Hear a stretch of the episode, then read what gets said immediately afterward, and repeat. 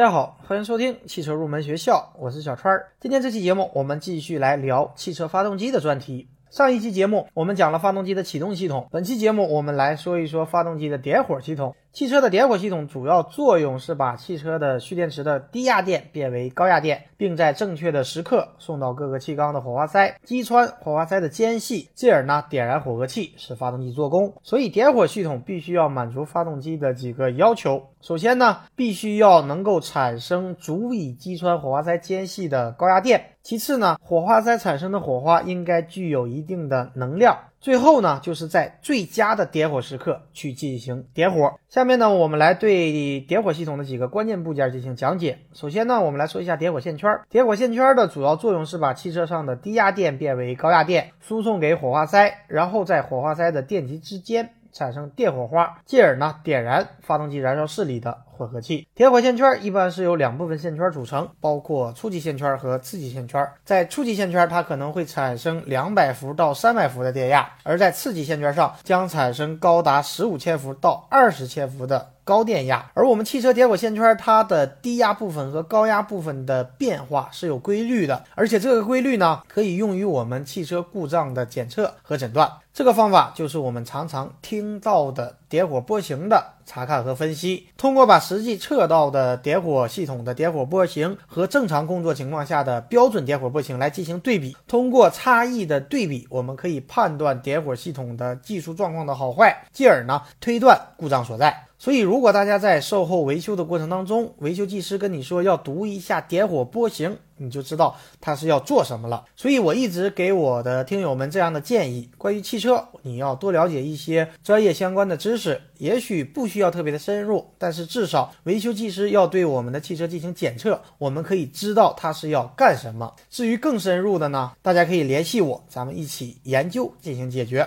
第二个问题，我们来说一下火花塞。这个呢，对于大家来说是比较重要的，因为火花塞是一个必须要定期进行保养检查和更换的部件。关于保养的周期，大家可以查一下用户手册。这里呢，主要给大家讲一下如何挑选一个适合自己车型的火花塞。因为火花塞这个东西，并不是越贵的就越好，也并不是性能越好的就越好，而是必须要根据自己的车型来进行选择，最适合自己车型的才是最好的。火花塞的挑选主要看几个关键的指标，第一个呢就是火花塞的热值。火花塞的热值，大家可以理解为火花塞的散热性。一般来说，火花塞的热值越大，它散热就越快，火花塞能够承受的温度就会越高。比如说，你的车用的火花塞的热值是七。而你换了热值为五的火花塞，那么由于它的散热稍慢，就会导致火花塞头部温度过高。火花塞温度过高，就可能导致自身烧毁，也有可能提前的点燃了混合气，造成发动机爆震。同样的道理，如果你的车的火花塞的热值是七，而你选用了热值为九的火花塞，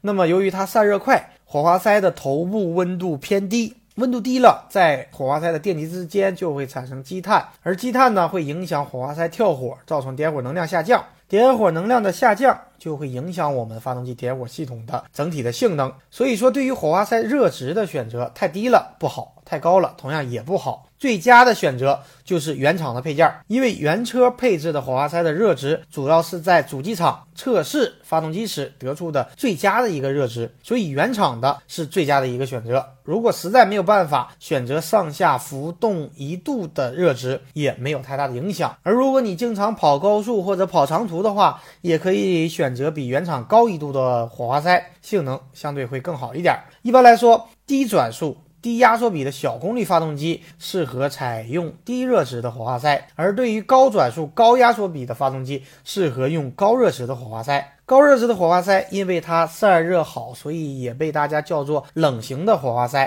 而低热值的火花塞，因为散热能力没有那么强，也被叫做热型的火花塞。这一点呢，大家也要知道。第二个指标呢是火花塞的间隙，火花塞间隙会影响火花塞电弧的。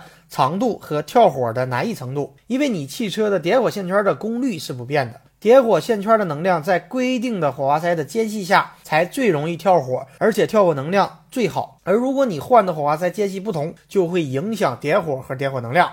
火花塞间隙太大会造成拉不出电弧，导致缺火或者无法启动；而间隙太小又会造成点火能量不够。因此呢，火花塞的间隙也是我们必须要考虑的一个指标。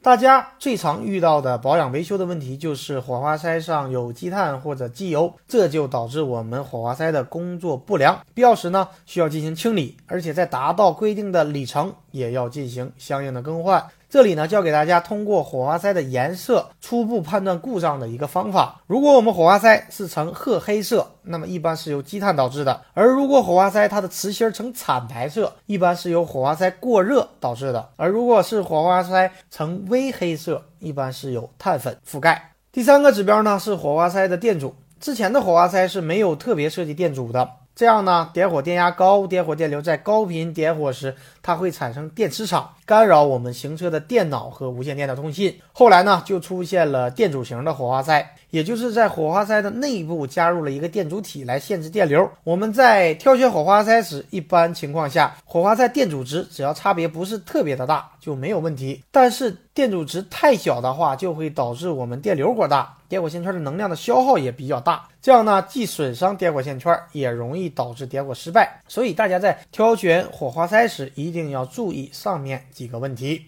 最后一个问题，我们来说一下点火提前角。什么是点火提前角呢？点火提前角是从我们火花塞发出电火花这一刻起。到该缸的活塞运行到上支点时，曲轴转过的角度，这个角度呢就是点火提前角。而对应于发动机的每一个工况，它都存在一个最佳的点火提前角。对于现代的汽车而言，最佳的点火提前角，它不仅仅能够保证发动机的动力性和燃油经济性达到最佳值，同时也必须要保证排放污染达到最小。那么为什么要提前一点进行点火呢？如果我们恰好在活塞达到上止点时点火，由于点燃需要时间，当混合气开始燃烧时，活塞就已经开始向下运动了，这就会导致我们发动机的功率下降。因此呢，我们需要通过提前点火来保证混合气产生的能量能够有效的利用，提高发动机的输出功率。但是我们的点火也不能够过于提前。同样的，也不能够过于推迟。如果过于提前点火，动力性和经济性提高，但是爆震就会增强，排放呢也会相应的升高。而如果我们是过于的推迟点火，爆震减弱，排放降低，